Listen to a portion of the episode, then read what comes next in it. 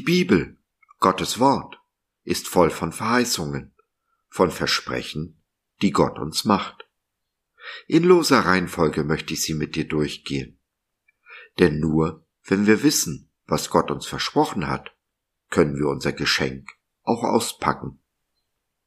Dabei müssen wir nicht nur Gottes Verheißungen vertrauen, sondern auch den Wegen, die er uns führt, diese zu erlangen. Unseren Kanzler zum Kaffee einzuladen, macht wenig Sinn. Er wird bestimmt nicht kommen. Eine Audienz beim Papst zu bekommen, ist noch schwieriger. Und doch gibt es jemanden, der über diesen steht und trotzdem bereit ist, uns alle Zeit zuzuhören und seinen Sinn mit uns zu teilen.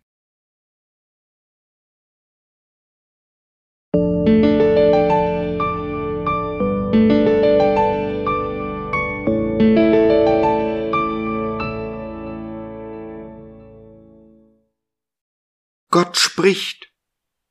Eine Verheißung, ein Versprechen unseres Gottes.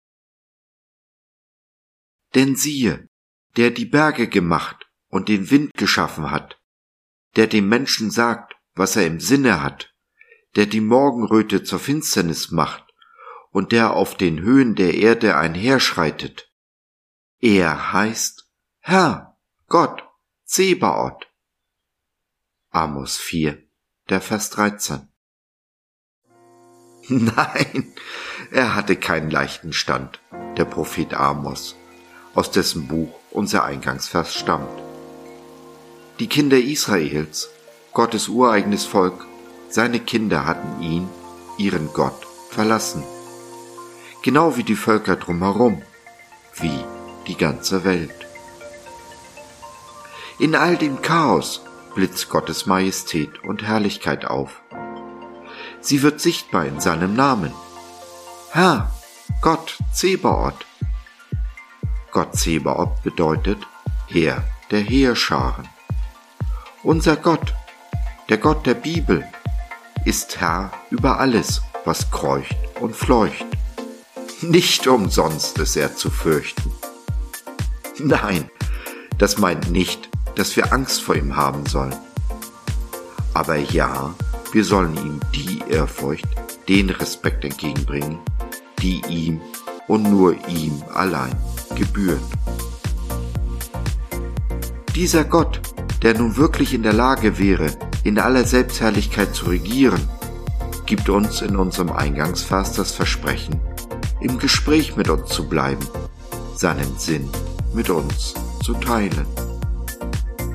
Zur Zeit des Amos durch seine Propheten, zur Zeitenwende durch seinen Sohn und heute durch den Heiligen Geist. Doch, wer hört zu? Und so möchte ich dich ermutigen, ins Gespräch zu kommen mit unserem himmlischen Vater, der all deine Sorgen kennt und versteht.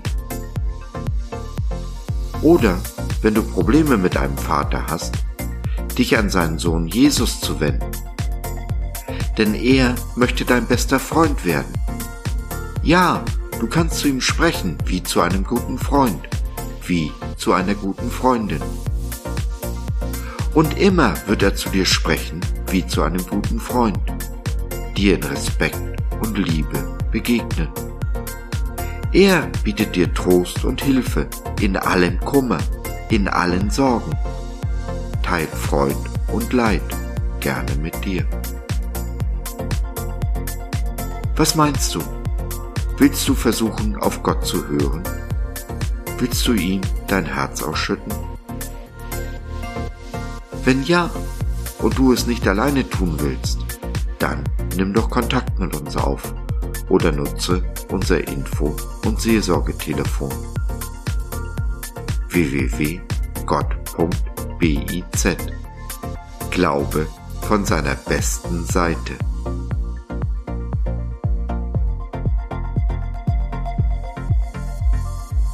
So, das war's für heute. Danke für deine Zeit. Wir freuen uns, dass du dabei warst und hoffen, wir konnten deinen Geist ein wenig anregen. Gerne würden wir von dir hören, mit dir reden, diskutieren und beten. Und gerne würden wir erfahren, wie du die Dinge siehst, wie du sie verstehst. Besuche uns doch im Web, wir freuen uns schon sehr auf dich. www.gott.biz